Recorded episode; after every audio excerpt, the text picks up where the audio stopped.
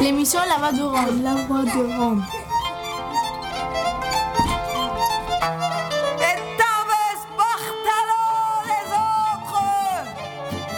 Glace Romano puis fréquence Paris pluriel pour Show.3. Le jour de la sirène, une émission mensuelle présentée par La Voix des Roms et Radio.graphie tous les premiers mercredis du mois de 17h à 18h sur FPP 106.3.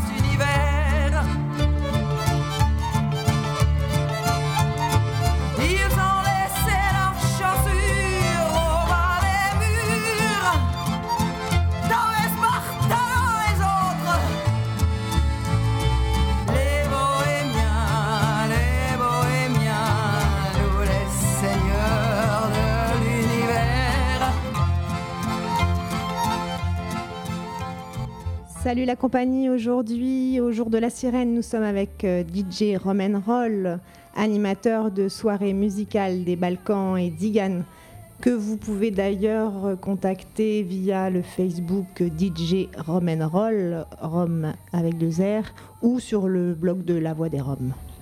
On est avec euh, Saïmir, Salut Samir. Salut. Et moi-même Maïsoun. Au micro, on vous souhaite une bonne année 2016.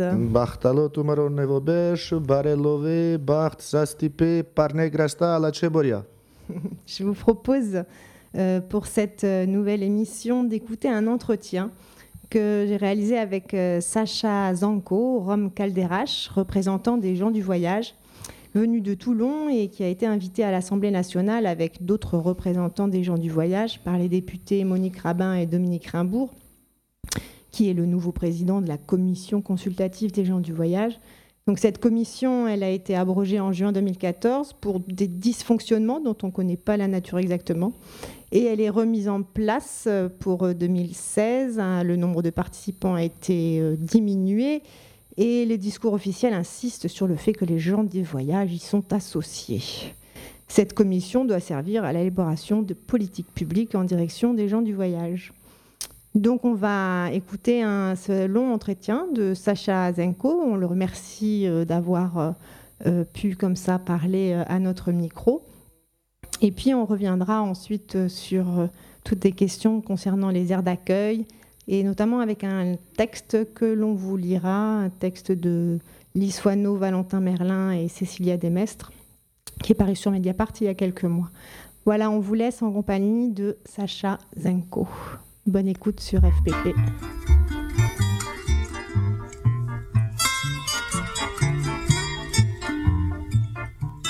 Voilà, je me présente, je m'appelle Sacha Zanko.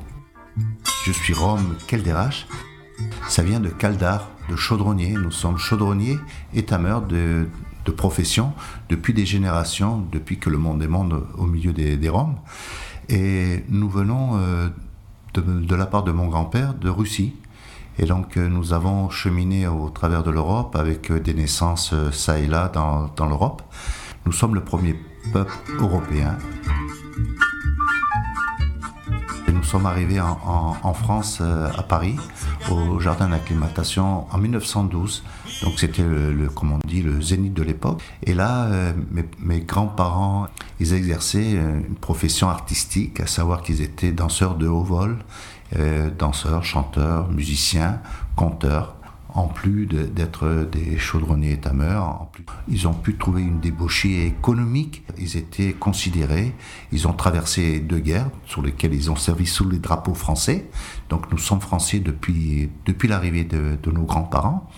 Euh, ça s'est officialisé pour mon grand-père en 1943 parce qu'il s'est marié avec ma grand-mère d'une manière légitime qui était elle déjà inscrite euh, de nationalité française. Donc ça, c'était à Valence d'Agen, en 1943. Tout ça pour pas pour pas se retrouver dans les camps de concentration, vu qu'à l'époque, ça allait de bon train.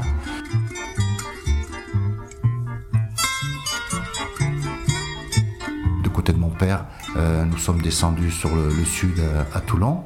Nous avons continué à exercer le métier des, des tameurs que j'exerce encore. Je suis répertorié en tant que tel. Et puis, euh, je, suis président d'association. Je milite euh, depuis plus de 40 ans, j'ai 60 ans. Euh, voilà, et, et mes enfants, j'ai 5 enfants, 13 petits-enfants, et je suis arrière-grand.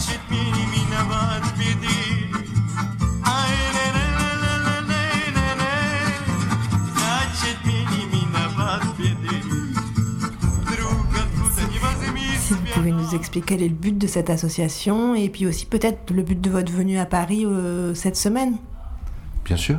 Depuis que je suis dans le cursus associatif, j'étais en tant qu'administrateur arrivé à être le vice-président d'une association départementale à Toulon c'est Vartsigan. Et nous avons ouvert en 89 des, ateliers euh, de formation, d'artisanaux. Donc je, donnais des prestations d'artisanat dans la chaudronnerie.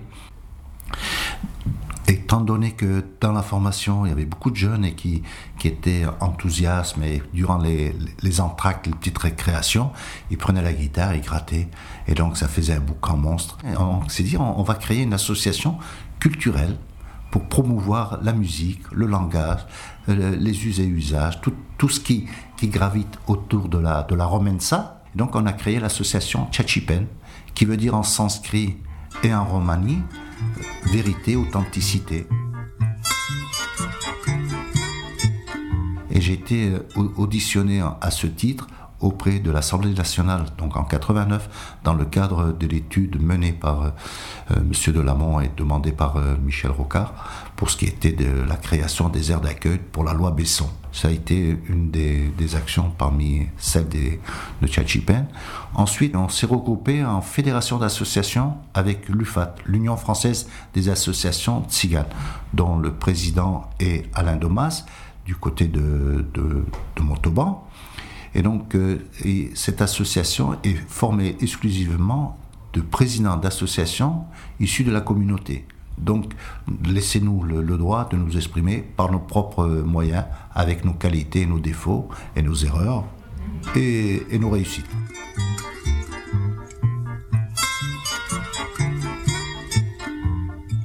Voilà. Ce qui nous a permis par la suite d'être aussi sollicité auprès du Forum européen Rome et gens du voyage. Nous sommes huit représentants pour le plan national à représenter les doléances euh, des, des tziganes de France, Rome, Sinti et gens du voyage, euh, sachant que gens du voyage est une appellation administrative.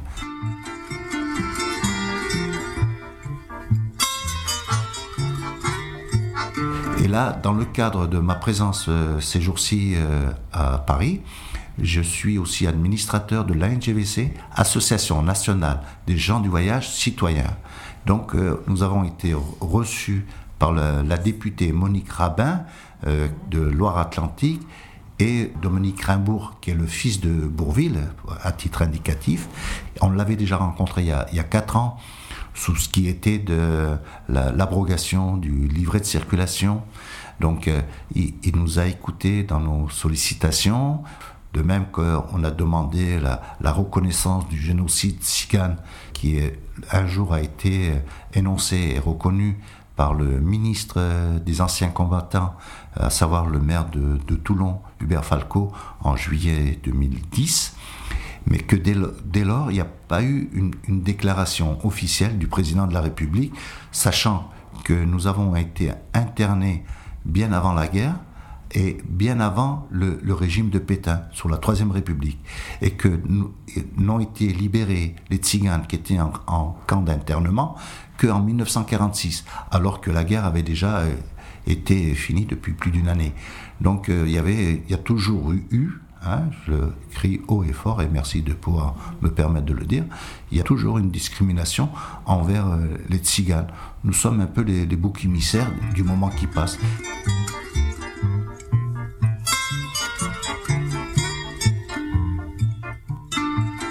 Nous sommes français en France, italiens en Italie, et ainsi de suite dans tous les pays. Nous avons servi de chair à canon euh, dans bien de, des combats. Nous avons été les premiers à coloniser les, les, Nouvelles Amériques. c'était les galères, l'exil ou la mort. Ou des fois c'était les deux, l'exil et la mort sur la route, sur, plutôt sur, sur les eaux. Et moi, je voulais revenir du coup parce que j'ai rarement l'occasion d'avoir quelqu'un qui, qui connaît assez bien les questions des aires d'accueil et surtout quelqu'un, euh, un voyageur ou de la communauté, qui, qui, a des opinions et qui veut refaire remonter des opinions. D'accord. Alors, moi, j'ai un franc-parler avec euh, les politiciens, hein, mhm. qu'ils soient fonctionnaires ou fonctionnaires hein, d'État, à savoir en préfecture, les préfets, euh, les sénateurs, voire les sénatrices. Mhm. moi, je suis, je, siège à deux schémas départementaux en préfecture du Var et des Alpes-Maritimes. Et, il s'avère que pour ce qui est des Alpes-Maritimes, une, une, obligation est faite pour les communes de plus de 5000 habitants d'avoir leur aire d'accueil. Et dans l'accueil, on, devrait ressentir un, bon accueil. Sauf que des, des aires d'accueil sont faites euh, à l'arrache, on peut dire, hein, de manière sommaire, avec euh, des emplacements choisis la plupart du temps. Si, vous trouvez ailleurs, il faut me le dire, parce que j'y cours. C'est au bord d'une autoroute, d'une station d'épuration, d'un d'un centre euh, Céveso, euh, la voie de chemin de fer, euh, tout, tout, un tas de, de choses qui, qui existent. Des zones polluées très souvent. Très souvent, très souvent. Et malheureusement, des, des lieux en, en, dehors du, du, de l'agglomération, isolés, où, les, où la scolarité est, est quasiment exclue. Hein. Il n'y a pas un travail de fond qui est fait pour permettre aux enfants de pouvoir suivre un cursus scolaire euh, équitable, hein, puisqu'on est dans un pays républicain où l'égalité, la fraternité et le reste, pour ce qui est de la liberté, on s'en occupe. Voilà. laissons notre liberté, mais donnez-nous la possibilité aussi de nous instruire. Pour ce qui est de l'éducation, on s'en charge aussi. Oui, on a nos, nos propres convictions.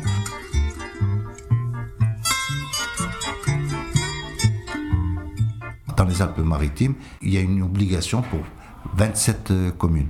Au jour d'aujourd'hui, il y a une création de quatre euh, aires d'accueil. Euh, ils sont en, retard depuis 2000 pour ce qui est de créer des, aires de grand passage. Donc il n'existe aujourd'hui, aussi je le dis haut et fort, euh, il n'existe pas une seule aire de grand passage pour les grands rassemblements dans les Alpes-Maritimes. Dans le, dans le Var, il y a deux aires de, de grand passage. Il y a plusieurs aires d'accueil mais ils ne sont pas pour pouvoir satisfaire de ceux qui sont voyageurs, entre guillemets. Donc il y a, y a des règlements intérieurs, lesquels règlements en attaque, parce qu'ils sont illicites. Ce règlement intérieur, il, a, il a été diffusé dans différents départements, et même dès lors qu'il était en préfecture, les communes qui ont créé leur aire d'accueil, ils l'ont tiré euh, du tiroir et ils se sont dit, bon, on va l'appliquer, sauf qu'il est illicite. Donc on attaque des points des points donnés de, ce règlement intérieur. Vous dites donc qu'il y, a un règlement intérieur qui circule d'air d'accueil en air d'accueil, c'est ça? Et qui est lui-même euh, illicite parce que les gens n'ont pas à se tenir à des choses particulières à l'intérieur du moment qu'ils règlent leur... Euh, Tout à fait. Tout à fait, on leur demande des, choses que seules les autorités euh, policières sont à même de pouvoir solliciter auprès de ces usagers. Mmh. Donc dès l'instant où, vous montrez une, garantie de séjour, euh, un chèque euh, de caution, et à pouvoir payer le lieu de séjour, sachez qu'on crée des aires d'accueil pour les, les tziganes, mais on ne les crée pas pour, pour leur bon plaisir, pour l'utiliser d'une manière gratis. On paye le séjour et on paye les fuites en tant que eau et électricité.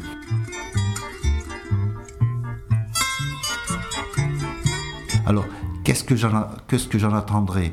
Moi personnellement, je voyage pas. Mais qu'importe, j'ai mes enfants, j'ai de la famille, j'ai des amis qui voyagent, qui constatent que les, aires d'accueil étant faites d'une manière euh, sommaire, sous forme de parking, hein, faut pas non plus se leurrer, ça manque de verdure, ça manque d'emplacements distincts il y a, trop de, de rapprochements entre les uns et les autres. Une seule bande peinte de 10 cm de large fait la séparation d'un emplacement à l'autre. Après, il y a une ambiguïté. Alors, ils vous disent, il y a euh, euh, 50 emplacements pour une capacité de, de 100 caravanes. Il, manque un, minima à savoir un, coin toilette, un, endroit, un petit préau pour pouvoir laver la vaisselle, tout ça, pour poser une machine à laver. Alors, trop souvent, malheureusement, c'est comme dans les camps de concentration, il y a des blocs sanitaires. En l'occurrence, je dénonce celui de, de dans le Var, où il y a pour 40 emplacements un bloc sanitaire de 20, 20 locaux, hein, pour ce qui est des, des, WC, voilà, et 20 douches pour 40 emplacements. Donc il y, a, mal donne quelque part. Donc quelque part, vous et moi, qui ne sommes pas, on ne se connaît pas, on est amené à partager la même clé, le même lieu. Alors euh, tant mieux si vous êtes propre, euh, tant pis pour vous si je le suis pas. Euh, vous voyez ce que je veux dire? C'est pas pas hygiénique. Et puis c'est de l'inconsidération humaine. Il n'y a pas de respect. Alors pour ce qui est d'avoir créé des, je parle en dehors de, de Brignoles, euh, des, des, aires d'accueil avec un, lieu de, de, de, réception, qui est celui, euh, souvent celui du gardien, en somme, parce que souvent, la, la plupart du temps, il, il, existe des gardiens à demeure.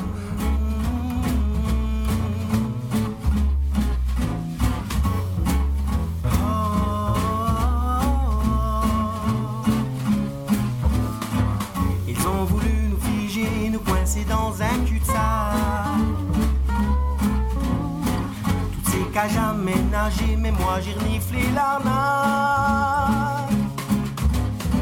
Certains manquent de liberté, d'autres ne la connaissent pas. Elle s'est pourtant démerdée pour nous laisser le choix. Pieds et mains liés, je vous le dis. Pieds et mains liés, je place m'était désignée, mais moi je n'en voulais pas. Ils ont ôté mes souliers pour que je ne passe pas. Bien à l'abri des regards, parce qu'on n'en voulait pas. ces aires d'accueil, quand même, ça me tracasse, parce que avant ça n'existait pas. Euh, je pense que les voyageurs voyageaient beaucoup plus. Euh, et on a demandé à ce qu'il y ait des aires d'accueil. Est-ce que c'est les voyageurs qui ont demandé à ce qu'il y ait des aires d'accueil pour ne pas être chassés des, endroits où ils se posaient comme ça, des endroits privés peut-être, ou des les communs aussi, les communs des communes avant, euh, il me semble que c'était aussi des endroits d'accueil, peut-être pas très aménagés effectivement. Est-ce que c'est les gens du voyage qui ont demandé à avoir des parkings avec des toilettes collectives euh, Ou est-ce que c'est euh, l'administration qui s'est euh, dit non, ça va pas du tout là, ces gens qui vont partout, qui demandent la permission ou qui la demandent pas, ou euh, on, va les concentrer. ça, est-ce que vous, vous, connaissez cette histoire de Alors, il y a plusieurs réponses mm. et plusieurs facteurs de réponse par rapport à, cette formulation. C'est-à-dire que, bien évidemment, il y en a qui disent oui, nous, vous nous empêchez de stationner ça et là vous dénoncez notre stationnement euh, illicite, alors donnez-nous des aires d'accueil. Euh, c'est aussi une manière de dire, euh, vous n'avez pas des aires d'accueil, permettez-nous de stationner là ailleurs que, puisque vous, vous êtes, hors la loi. Vous nous reprochez d'être hors la loi, sauf que ça fait six siècles que nous sommes en France, donc nous sommes français de, de, fait, et, et on n'a pas les mêmes droits, les mêmes avantages tout à chacun. Le, fait et la considération de l'habitat mobile, qui existe depuis euh, des siècles aussi, qui a toujours existé pour ce qui est du mouvement nomade, hein, et, on, dérange parce que on a de visu une caravane. Et pourquoi on bouge, c'est ça affole les gens. Il y a une phobie aussi du mouvement. On peut pas du, fait que ça bouge, on peut pas les maîtriser. Euh, donc euh, aujourd'hui ils sont là. On appelle ça des camps volants. Il y a eu une appellation comme ça parce que ils sont là et puis demain ils le sont plus. Et, et entre temps qu'est-ce qui s'est passé? Savoir que par exemple dès 1912, euh, il a existé le, carnet anthropométrique. Donc, vous arriviez sur un lieu, il fallait signaler votre, votre arrivée. Donc, vous montriez votre carnet anthropométrique. Donc, c'était un carnet sur lequel il y avait des photos de face et de profil de tous les membres de la, famille, même si c'était un bébé. Et donc, il y avait les noms, l'identité des, personnes, les empreintes. Un tel euh, document a servi ensuite, vu son efficacité, au grand banditisme. Dire que on n'était pas loin d'être pour eux euh, sur la même considération. Ce carnet anthropométrique a, a pérennisé jusqu'en 1969 où il a été remplacé par le carnet spécial de circulation. Carnet spécial de circulation qui a été créé sous le gouvernement de, de, Gaulle, et puis euh, il, est, il était visé tous les mois. Ensuite, il y a eu tous les trois mois. Là, il est, censément, depuis juin de cette année, euh, abrogé, sauf qu'il y a encore des lectures, des, décisions au Sénat qui vont encore euh, faire durer le plaisir, si on peut appeler ça un plaisir. Donc on est toujours et encore discriminé par rapport au fait qu'on voyage mais... Oui, je voulais revenir, excusez-moi d'insister, mais parce que la question du carnet anthropométrique, euh, on la connaît, on en a déjà beaucoup parlé à notre émission. Donc c'est pas très spécial aux aires d'accueil. C'est quand il y avait le carnet anthropométrique, il n'y avait pas d'aire d'accueil en l'occurrence. Et donc, euh, alors il y avait un fichage euh, éhonté effectivement qui a servi à la police euh, après, mais il n'y avait pas de concentration et de lieux attribués, fermés pour ces personnes-là. Ça c'est quelque chose de très moderne. Euh, et c'est de ça aujourd'hui qu'on parle. Et d'ailleurs, quand on parle des gens du voyage euh, dans la presse euh, quelconque, on ne parle que de ça. Et donc, je pense qu'il y a beaucoup d'enjeux autour de ça, de ces aires d'accueil, de ces parkings. Il y a un enjeu financier, vous faites le geste. Mais, mais les, les, les voyageurs, eux, ils demandent, est-ce d'avoir des meilleures aires d'accueil ou est-ce qu'il y en a aussi qui qui ne peut pas qu'ils demandent au gouvernement parce que mais qui se disent entre eux mais quand même nous on aimerait bien euh, voyager euh, en dehors de ces aires d'accueil. Ben, on est obligé de voyager en dehors des, aires d'accueil, puisque les aires d'accueil, c'est des lieux de stationnement, c'est pas des lieux de voyage. Donc c'est des étapes. Euh, quoi qu'il en soit, avant même la, décision de créer des aires d'accueil, il existait un droit de stationnement limité à 48 heures. Mmh. Ce droit était inscrit dans, dans la loi, mais c'était en, fait pour permettre, puisque à l'époque c'était une traction animale, de permettre euh, aux chevaux de pouvoir se reposer. Donc il y avait la considération de l'animal avant même la considération de l'homme. Alors quelque part on en bénéficiait bien évidemment, et la plupart du temps c'était toujours en, dehors des villes parce que euh, un cheval ça ne broute pas le, goudron. Donc c'était en bordure de rivière souvent. Donc l'apport euh, l'apport d'eau l'apport de nourriture pour le cheval. Et puis euh, bon on, on, vivait avec la nature. On était en osmose avec la nature pour la cueillette pour la pour allez on va dire le braconnage aussi hein, pour la chasse pour le, la, la cueillette. Et et tout ça, au fur et à mesure, vu le modernisme, et avant même, il y avait, il y avait des emplacements en, en, centre-ville. Il y, avait des, il y avait le champ de Mars, on pouvait stationner, il y avait, c'était l'endroit de la foire où il y avait les forains, où il y avait les fêtes, où il y avait des expositions euh, de, foires animales, hein, euh, de marchés euh, locaux. Et il y avait les maquignons qui vendaient leurs chevaux. C'était notre métier, quoi, de, depuis pendant plusieurs décennies. Et il n'y a plus de grandes places dans les villes. Hein, c'est relégué en, dehors. On crée des, zones artisanales, on crée des zones euh, commerciales, on crée des zones et, très peu de, zones qui soient appropriées euh, aux, gens du, voyage, parce que nous, on ne demande pas nécessairement des aires d'accueil. On, aurait aimé continuer à voyager au travers de la France, stationner au moment où, où, le besoin s'en fait ressentir pour se reposer, pour trouver un essor économique dans le lieu, parce que on est, des compagnons de, France, quoi. Et, on, travaille, on propose euh, nos métiers, nos, activités, qu'elles soient ancestrales ou pas, ou réactualisées en fonction du besoin pour ce qui est du commercial, euh, commerce de vente. Hein. Alors, il s'est diversifié aussi, hein, on peut pas, il n'est pas limitatif. Hein. Et, aussi pour les, activités artisanales, on, avec les adaptations euh, euh d'aujourd'hui, on peut être auto-entrepreneur pour pouvoir se permettre de nourrir leur petite famille d'une manière honnête. Si vous nous enlevez ça, vous voulez faire quoi euh, de nous des délinquants? Nous, on ne cherche pas à, vivre que de vivre honnêtement. Quoi. Il reste encore des, communes, voire des départements qui sont non hostiles au stationnement entre guillemets sauvage parce que euh, existe depuis des, temps illustres. Donc du coup, euh, ça ne gêne pas dans le, cadre euh, de, la, population. J'étais cet été dans la Sarthe. Il y, a, près de 30 aires d'accueil. Tous ne sont pas occupés l'été. Mais il y a des, gens locaux qui vont les utiliser, bien évidemment. Et on, voit quelque chose de paradoxal. On voit bien avant même d'arriver sur l'aire d'accueil, on voit des panneaux indiquant l'aire d'accueil.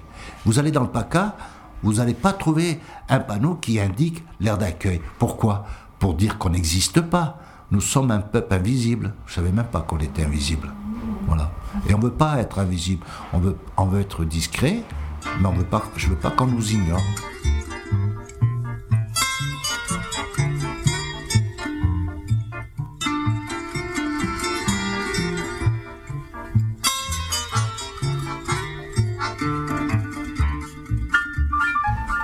Et alors, vous étiez à l'Assemblée nationale il y a deux jours, et donc vous avez discuté de quoi? Ben, De tout ça, en fait, d'une multitude. Nous étions plus d'une vingtaine de personnes, donc de l'NGVC, hein, et donc euh, il y aura un écho, hein, et donc déjà celui-ci en est un.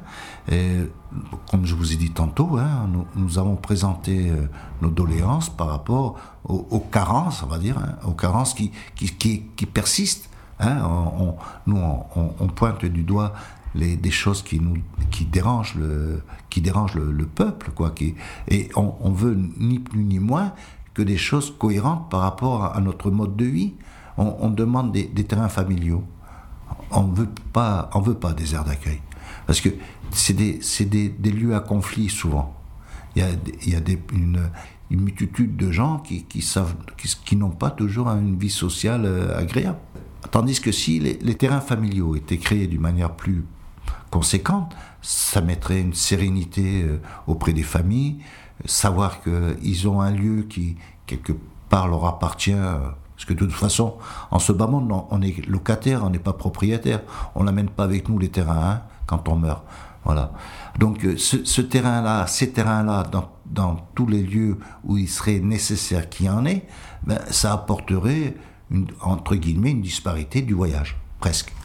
les terrains familiaux, ça serait des terrains, enfin ça existe déjà, c'est des terrains euh, qui appartiennent aux familles les, les, deux cas de figure sont possibles. Mm. Ils peuvent appartenir aux familles, être aménagés au bon gré des personnes qui, qui, qui, y sont, ou par, les, par, par, la mairie, voire le département, et qui aménagent, hein, ça, se, ça se fait, des, des habitats adaptés donc euh, avec des, opérations type euh, mousse et autres, qui permettent aux, gens d'être considérés dans l'attente d'un habitat qui leur convient, et pas de superposer des gens l'un au-dessus de l'autre, comme type HLM, quoi.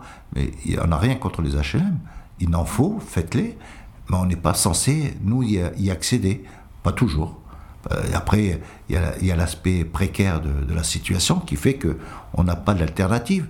Mais si, si vous voulez respecter et, apporter euh, un, bien-être euh, pour tout à chacun, hein, parce que si on vit bien, les autres le ressentent, et ainsi de suite, quoi. Il n'y a pas, il a pas de heurts. Mm. Voilà. Savoir nous écouter, quoi. Donc, quand on parle de terrains familiaux, de toute façon, on parle de sédentarisation. Oui, mais ça, ça laisse le, le, gré aux, gens ben oui, d'avoir une caravane et de partir sur des périodes déterminées, saisonniers, pour pouvoir e-, exercer euh, un, métier qui est itinérant de toute façon. Parce que il est, je serai cordonnier dans le quartier. Bon, si le quartier est petit, une fois que les, gens du quartier sont venus me voir, ils vont pas revenir demain et ainsi de suite. Donc, en se déplaçant, on multiplie la, faculté de pouvoir étendre euh, son activité, c'est logique. Donc, c'est pour ça que on, bouge. Et alors, euh, vous, vous, vous pensez que vous avez été entendu euh, à l'Assemblée nationale? Ben, on espère, on espère, puisqu'ils ont pris et des notes et des enregistrements, et qu'ils allaient être notre porte, nos porte-parole. Et euh, alors, on- il va y avoir une, une réunion, une première réunion qui avait été depuis quelques années euh, suspendue, à savoir la, commission consultative des gens du voyage. Donc le, le- nouveau président est, Dominique Rimbourg et qui, qui va et qui déjà nous écoute et il va faire en sorte d'écouter davantage d'intervenants associatifs ou pas pour pouvoir euh, étoffer euh, les, les débats, trouver des solutions communes des, et puis des, des accords. Euh, on espère toujours aller vers, euh, vers l'aboutissement d'un droit commun. Hein on ne cherche pas une spécificité de droit.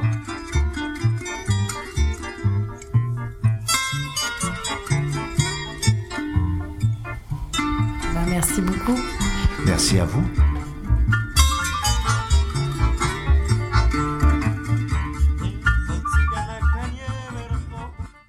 C'est un entretien avec euh, Sacha Zinko, représentant des gens du voyage euh, venus de Toulon, euh, qu'on remercie ici au Jour de la Sirène, une émission mensuelle présentée par Radiographie et La Voix des Roms sur FPP 106.3.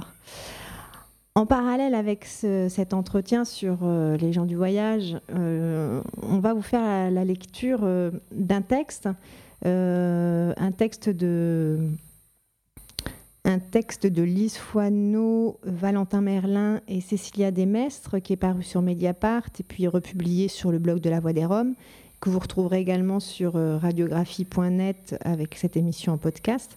Et donc, euh, Saïmir, tu nous, tu ferais la lecture de ce texte que vous avez publié? Oui, tout à fait. Donc, euh, avant de, commencer la lecture, je précise que Lise Fouaneau et Valentin Merlin sont aussi deux des co-auteurs de- du livre Avava Ovava, qui, euh, traite de la question du, génocide, de sa reconnaissance et de la situation actuelle.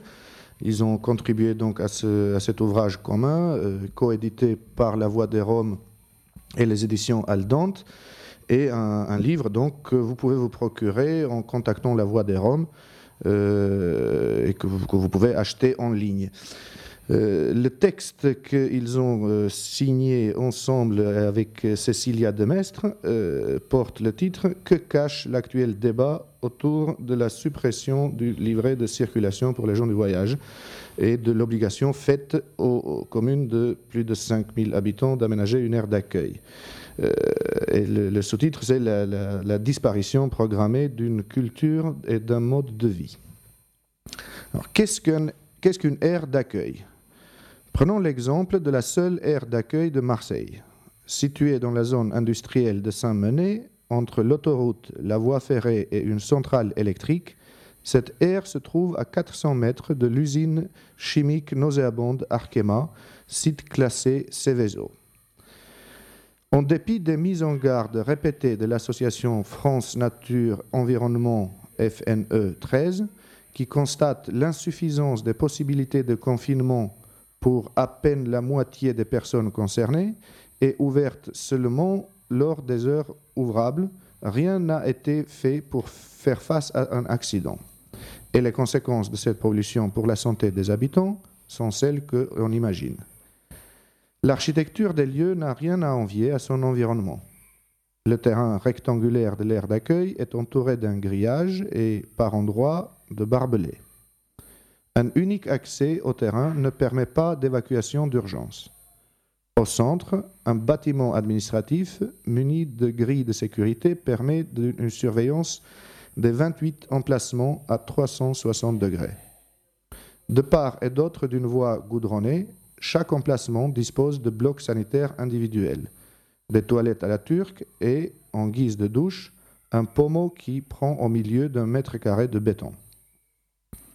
Pour séjourner dans ce lieu, il faut déposer une caution de 60 euros et payer 2 euros par jour sans compter l'eau et l'électricité. Triste portrait de ce que les gens du voyage nomment sans hypocrisie un terrain désigné. Pour autant, l'aire d'accueil de Marseille est assez prisé. Pourquoi? Son unique arbre permet de jouir d'un peu d'ombre et euh, ses deux caniveaux permettent l'écoulement partiel des eaux. Autre raison de l'attractivité de l'aire de Marseille, son faible coût. On exige parfois jusqu'à 12 euros pour séjourner dans un lieu sans sanitaire et douche privatif. Ainsi, Dominique Rimbourg, le député rapporteur de la commission des lois, peut-il faire, citation, le pari que spontanément les aires d'accueil des gens du voyage ne seront occupées que par des gens du voyage? Aucun risque que des touristes confondent une aire d'accueil avec un camping. Une politique de sédentarisation. Ce qu'on ne dit pas, c'est que la loi Besson de juillet 2000 poursuit une politique ancienne de sédentarisation qui vise à obliger les gens du voyage à séjourner dans des lieux inhospitaliers. Pas de meilleure pédagogie pour faire comprendre que les voyageurs n'ont pas leur place en France. Et le message est parfaitement passé. Aussi, M. Rimbourg a-t-il raison d'affirmer que sur les 350 000 à 400 000 personnes de ce groupe, seuls 100 000 voyagent et citation encore, les autres voyagent beaucoup moins, de moins en moins pour certains, et se sédentarisent. Si la gauche peut se féliciter de la suppression du livret de circulation et de la réaffirmation de la loi Besson, on peut s'interroger sur l'effet réel de ces dispositions sur le mode de vie des gens du voyage. L'article 13 de la Déclaration des droits de l'homme stipule que toute personne a le droit de circuler librement, à l'intérieur d'un État. Mais la politique de dissuasion du nomadisme remonte au moins au carnet anthropométrique de 1912.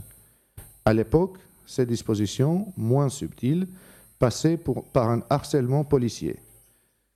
Le carnet anthropométrique devait être signé par les autorités à chaque fois qu'une roulotte arrivait sur un lieu et à chaque fois qu'elle en repartait.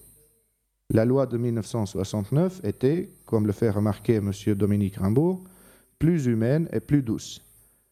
Les rapports quotidiens entre les gens du voyage et les forces de l'ordre étaient plus espacés puisqu'il fallait faire viser le carnet tous les trois mois. Après une première offensive frontale du gouvernement français, il a été décidé de s'en prendre insidieusement, non plus aux personnes, mais aux lieux de vie. En 2000, la loi Besson impose aux communes de plus de 5000 habitants de disposer d'une aire d'accueil. Cette loi fut saluée par la gauche comme un progrès car elle était censée respecter les différents modes de vie des citoyens français alors qu'elle entérine en fait l'interdiction faite aux voyageurs de stationner sur les parcelles communales. Les gouvernements français successifs procèdent à l'extinction d'un mode de vie qui est en trop profond désaccord avec le règne de la propriété privée et de la privatisation des espaces publics. Si les gens du voyage forment un groupe social comme le prétend Dominique Rimbourg, chacun sait que ce collectif a sa propre culture. Il s'agirait donc d'inventer un mot synonyme d'ethnocide pour parler de la disparition d'un tel groupe. Merci. c'était donc un texte euh, un peu euh, pour montrer un peu l'envers de, la médaille, si je puis dire, et les craintes de certains à voir disparaître euh, leur mode d'habiter et leur mobilité avec la fin de ce carnet de circulation, pourtant à la base discriminatoire. Euh, cette politique sectorielle, comme le définit l'association ALEM, euh, habitants de logements éphémères ou mobiles, visant à circonscrire un groupe de personnes par une appellation administrative, les gens du voyage, n'aide pas à y voir clair. En effet, que ce soit les associations des gens du voyage, comme la NGVC, ou à l'EM, chacun travaille à une politique visant à l'entrée dans le droit commun et à une concertation avec les personnes concernées, voyageurs, collectivités, États, etc. La proposition de loi relative au statut, à l'accueil et à l'habitat des gens du voyage de Dominique Rimbourg, adoptée en première lecture à l'Assemblée nationale, devrait être inscrite à l'ordre du jour au Sénat début 2016, a annoncé Sylvia Pinel, l'ancienne ministre du Tourisme, désormais ministre du Logement. Elle a également déclaré les gens du voyage peuvent désormais élire domicile dans la commune de leur choix et peuvent ainsi prétendre à l'ensemble des droits, et notamment sociaux et civiques, qui découlent de la domiciliation, tout en gardant un mode de vie mobile. Ce qui est effectivement une nette avancée dans l'accès au droit commun, puisque notamment en ce qui concerne le droit de vote et donc à celui aussi de se présenter en tant qu'élu, euh, cela est facilité maintenant que les personnes euh, ont, compris qu'elles pouvaient se domicilier dans des communes alors qu'avant ce n'était pas le cas.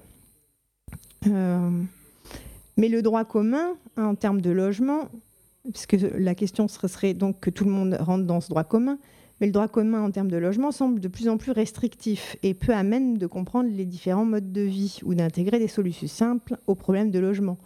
On le voit dans la non-application des réquisitions de logements vides, dans la chasse aux squatteurs ou celle visant euh, les autoconstructions.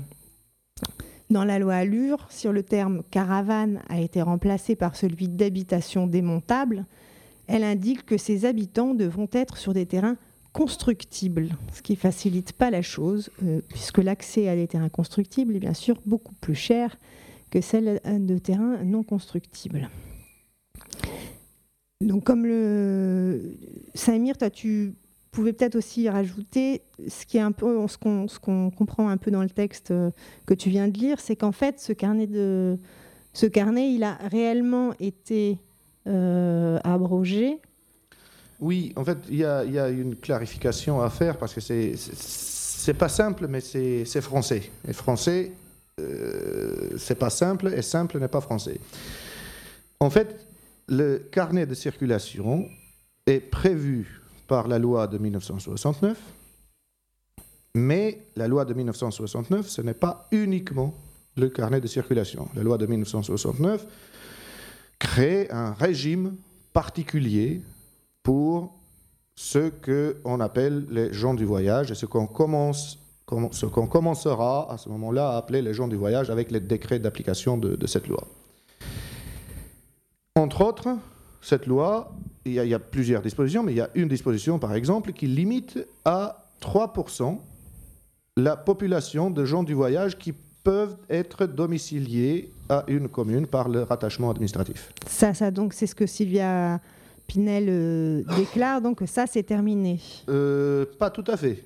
Ça sera dans la loi. Parce que c'est dans la loi. C'est dans la loi. C'est dans la loi depuis 1969. Et la loi de 1969 la nouvelle. est toujours en vigueur. La loi de 1969 est toujours en vigueur, sauf le carnet de circulation qui a été abrogé.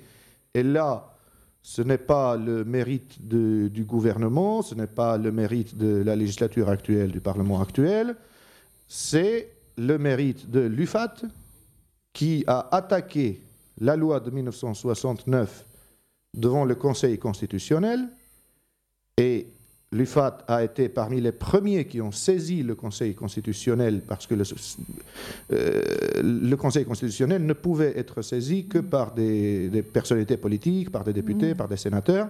Et quand le gouvernement de Sarkozy, d'ailleurs, avait, donné la possibilité à, quiconque, ou a, donné la possibilité aux citoyens de, de, saisir le, le, Conseil constitutionnel sous certaines conditions, l'UFAT a saisi le Conseil constitutionnel.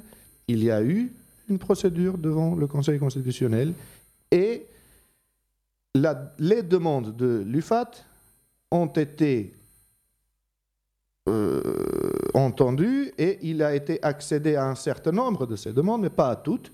D'accord. C'est-à-dire que le carnet de circulation a été abrogé par les juges du Conseil constitutionnel et non pas par le Parlement. L'abrogation de cette partie de la loi est intervenu par la voie juridictionnelle, c'est une juridiction, ce n'est pas le pouvoir politique, c'est l'autorité juridictionnelle, le plus haut, euh, hmm. la plus haute juridiction en France, qui a abrogé cette, disposition de la loi, mais le reste de la loi reste toujours en vigueur. Voilà, le reste est en la discussion. Proposition, voilà, la proposition de loi de Dominique euh, Rimbourg, elle a été votée par euh, l'Assemblée nationale, reste à être votée au, Sénat et euh, avec la navette, enfin toute la procédure hmm. législative qui est longue, et l'issue n'est euh, absolument pas certaine. Euh, on ne sait pas si le, le, Parlement dans son ensemble, donc Assemblée nationale hmm. plus Sénat, vont effectivement abroger la loi de 1969. Et donc, entre autres choses, cette restriction à 3% de la population d'une même commune qui, peut être gens du voyage et pas plus, elle reste toujours en vigueur. D'accord. Donc elle est dans cette, euh, dans cette proposition de loi qui n'est toujours pas votée encore. toujours pas votée. La, loi, la proposition de loi de, Dominique Rimbourg, elle, est finalement simple. C'est juste l'abrogation de la loi de, 1969. Mm. On verra ce que ça donnera. Ouais. Il y, avait un autre point aussi qui me semble important de souligner donc sur cette euh, gestion des aires d'accueil, qui en fait euh, ressemble euh, en tout point à celle des foyers, par exemple des foyers de travailleurs, ou à celle des villages d'insertion, qui sont autant de lieux de gestion d'habitat groupés qui privent les habitants en fait des droits que n'importe quel locataire ont en général. Donc dans ces lieux, qui sont en partie gérés par des entreprises privées, parfois euh, du public, parfois municipales pour les aires d'accueil. Mais donc c'est assez mélangé. Et donc ces, ces, gestionnaires privés, comme Adoma, comme voilà, se fait une spécialité de ce type de logement hors du droit locatif. Et donc c'est ainsi qu'on a toujours dans ces endroits-là le même problème, celui du règlement intérieur, qui est souvent abusif, comme le dit Sacha Zenko dans, dans son entretien, où normalement c'est euh, il n'y a que la police qui peut demander euh, les genres de choses qui sont demandées dans les règlements intérieurs à des citoyens et non pas euh, des gestionnaires de, lieux où les gens louent en fait, mais ne sont pas considérés comme des locataires, mais comme des résidents. Il y a cette espèce de statut là de, résident qui est un sous-statut et, qui en fait relaie les personnes à, une position de, de sous-citoyen puisqu'ils n'ont pas accès à ce droit euh, qui est celui qui protège les locataires euh, de, leur, euh, de leur lieu privé de, vie. Je voulais revenir aussi sur ces communes qui développent d'autres formes de stationnement que celles en aire d'accueil, que le gouvernement ne voit pas forcément d'un bon oeil parce que ça, ça, intègre donc des souplesses de gestion que le gouvernement ne veut pas pousser les collectivités à cette souplesse puisqu'il les pousse à avoir des aires d'accueil. Mais euh, c'est dans l'excellent dossier d'Olivier Berthelin, euh, Feu Olivier Berthelin, qui date donc de 2010, qu'on a pu trouver ces informations. Et, euh, sur le site des Dépêches Digan Sur le site des Dépêches Digan, où il y a vraiment un très bon dossier sur les aires d'accueil.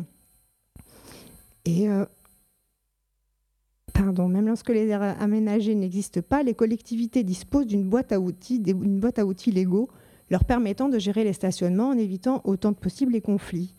Faute pour une commune de disposer d'une aire de stationnement aménagée pour un séjour prolongé, elle doit tolérer le stationnement des non-sédentaires pendant une période minimum de halte sur des terrains de passage qui ne nécessitent d'ailleurs pas l'installation d'équipements coûteux. C'est des citations, tout ça. Hein. Il, résulte des principes ainsi dégagés par la jurisprudence du Conseil d'État que chaque maire désigne un terrain de passage qui convienne au séjour temporaire de gens du voyage. Et précise la circulaire, qui considère que la durée de la halte ne peut être inférieure à 48 heures. Ainsi, dans la commune rurale d'Herbitsem, en Barin, nullement concernée par le schéma départemental, qui donc oblige à avoir des aires d'accueil, cette commune met à disposition un terrain communal et des compteurs forains pour les fluides à disposition des familles de passage. Ou à Albertville, en Savoie, euh, on formalise les stationnements par des conventions calquées sur des locations de salles à des associations, par exemple. Donc, dans certaines aires d'accueil, certaines aires d'accueil semblent d'ailleurs plus agréables que d'autres. toutes les aires d'accueil ne sont pas euh, euh, un parking sans, sans ombre. C'est la règle, mais ce n'est pas tout. Voilà. Il y a des exceptions. voilà, il y a quelques gestionnaires qui sont un peu plus scrupuleux, euh, ou, qu'ils soient privés ou qu'ils soient euh, communaux d'ailleurs. On va faire une petite pause. Oh, on ne reste pas beaucoup de temps. On va faire quand même une petite pause musicale avant de donner quelques autres informations qu'on va trier en attendant. Petite pause musicale, Les yeux noirs de Django Reinhardt au jour de la sirène.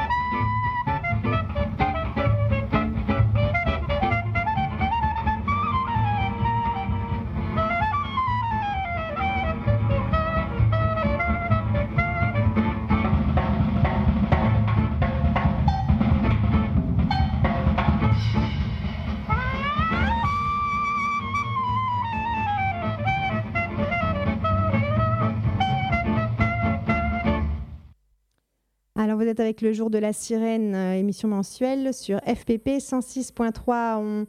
On, parlait donc des aires d'accueil, des aires d'accueil avec euh, la suite de, la rencontre avec Sacha Zenko. Et puis, euh, on avait quelques informations à vous donner. Alors, ben, en vrac, comme disait Saïmir hors micro, c'est pas vraiment des nouvelles nouvelles. Mais c'est une nouvelle quand même. Le 29 décembre, à Grenoble, une vingtaine de baraques Montfortum ont été la proie des flammes dans la nuit du lundi au mardi. Le feu s'est déclaré. 81 personnes ont été relogées temporairement dans un gymnase, puis dans des chambres d'hôtel. Et puis au bout de trois nuits, évidemment, les gens ont été remis à la rue. Ce terrain est voué à, à des travaux qui vont commencer tout de suite. Donc on peut même se demander si l'incendie n'a pas un rapport avec le début des travaux. Ça, Mais les gens se retrouvent à la rue. Donc effectivement, c'est pas nouveau comme affaire, mais c'est à Grenoble cette fois-ci. Euh, une autre info dans le genre incendie, on va y aller. Euh, le foyer Cara, dont on avait euh, reçu deux invités au mois d'octobre, ont connu de vives émotions la- le jour d'après de notre dernière émission de radio d'ailleurs. Euh, puisqu'il y a eu un incendie, donc le foyer Cara, une tour de 14 étages euh, occupée par le DAL, occupée par des familles roms, occupée par des résidents euh, qui sont eux-mêmes en lutte pour être relogés.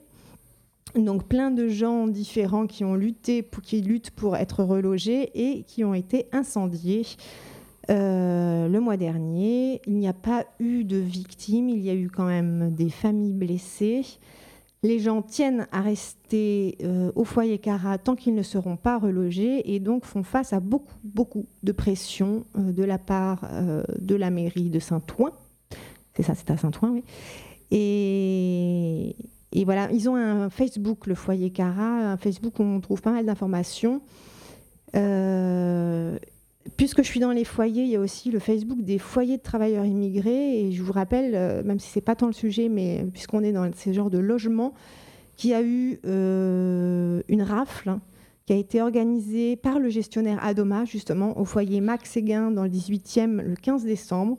Donc plus de 40 personnes ont été interpellées par des forces de police, plus de 20 ont ensuite été conduites euh, au centre de rétention administrative. Il y a une manifestation qui est prévue euh, le 9 janvier. Si vous voulez plus d'informations, ça a été publié sur Paris S'éveille, pariséveil.info.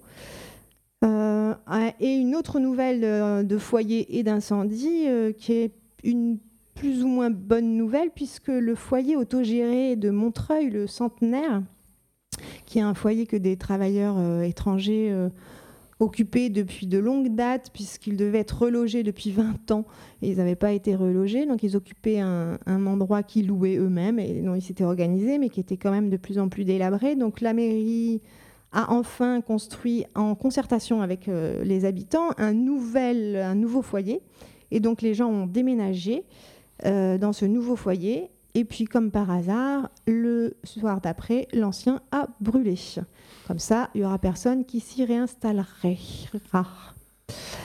Euh, Il y a eu aussi un communiqué du MRAP du Rhône sur un nouveau village ghetto. Il, nomme ça. Donc, c'est une espèce de village d'insertion, comme on connaît, qui a été créé dans le Rhône à Saint-Genis-les-Olières.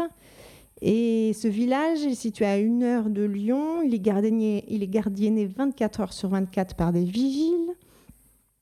Et ils ont même donc euh, euh, réalisé une classe euh, qui sera une classe pour les enfants, une classe ethnique, comme on pourrait dire, qui sera réservée à l'intérieur du camp. Euh, donc voilà, les, gens dans le, dans le Rhône et le MRAP euh, s'indignent et s'engagent et ils engagent des recours juridiques auprès des tribunaux et des instances européennes afin d'obliger le préfet et les associations à respecter la loi. Oui, une précision sur ça. J'ai euh, eu au téléphone un des responsables du, MRAP du Rhône qui me disait en fait qu'au-delà de, de l'aspect ethnique de cette classe, et il y avait un problème très concret, c'est que euh, les enfants qui, euh, qui font partie de ce dispositif euh, cette fameuse prise en charge, euh, eh bien, ils sont dans une, ils ne sont pas logés à la même enseigne vis-à-vis de la scolarisation. Il y en a qui ont été scolarisés depuis deux ans, trois ans, cinq ans. Euh, il y en a qui n'ont pas encore été scolarisés et donc ils voyaient mal comment une, une classe, euh, une même classe pou- pouvait accueillir ces élèves d'âges différents et De de, scolaire. de niveau scolaire très, très, très divers. Ouais, ouais, ouais, donc c'est dix familles qu'ils ont exfiltrées euh, du bidonville de Villeurbanne et de Vaux-en-Velin. Euh, et donc ils se retrouvent parqués euh, à Saint-Genis-les-Olières. Euh, une, une info agenda, le 21 janvier à 19h à la médiathèque Mathéo Maximoff, 59 rue de l'Ourcq. Euh, on vous invite pour la sortie du livre de Jinka, Le voyage manouche, c'est ma vie un récit récolté par Clara et Paul Cario. Et la rencontre sera animée par Alain Régnier, euh, un anthropologue. Donc c'est à la médiathèque Mathéo, Maximoff le 21 janvier à 19h. Euh, Il y a pas mal de choses euh, qu'on aurait pu dire en plus sur ces, sur ces aires d'accueil. Je trouve que c'est un, sujet assez passionnant, surtout de faire le pont comme ça entre aires d'accueil, euh, foyers immigrés, euh, villages d'insertion ou villages ghetto. Oui, le, point commun entre tout ça, c'est que ce sont, ça me fait penser à l'expression des zones de non-droit. Ce n'est pas tout à fait des zones de non-droit, mais c'est des, des zones de relégation quand même, où le droit n'est pas le même. C'est, on a, euh, ben, tu avais utilisé le mot, un sous-statut. Euh, c'est des régimes particuliers qui, dérogent aux, règles de droit commun et pour lesquels les, les responsables politiques ou administratifs parlent toujours de accès au droit commun, accès au droit commun, mais en fait, euh, ils, ils ne font pas grand-chose pour que les personnes qui s'y trouvent se retrouvent une vie digne et qu'ils entrent tout simplement dans ce sacro-saint droit commun. Ils ne demandent pas mieux. Mm. Voilà, et peut-être un jour on aura euh, euh, comme invité un représentant de Alem, euh, euh, habita- habitant de, logements euh, mobiles et éphémères, qui aussi travaille sur la question. Euh, en attendant, on vous salue. On va laisser la place à l'émission suivante de RESF. Et on va mettre un petit morceau de musique pour vous accompagner dans cette transition. Et au mois prochain, premier mercredi du mois de février. Voilà, à la prochaine. Bye bye. Vous pouvez retrouver l'émission en podcast sur radio-graphie.net et sur le site de La Voix des Roms. Il y a aussi un Facebook de l'émission, le jour de la sirène. Voilà, vous pouvez nous, envoyer des messages, bien sûr, on sera très content et aussi des informations si vous voulez, le Facebook, le jour de la sirène.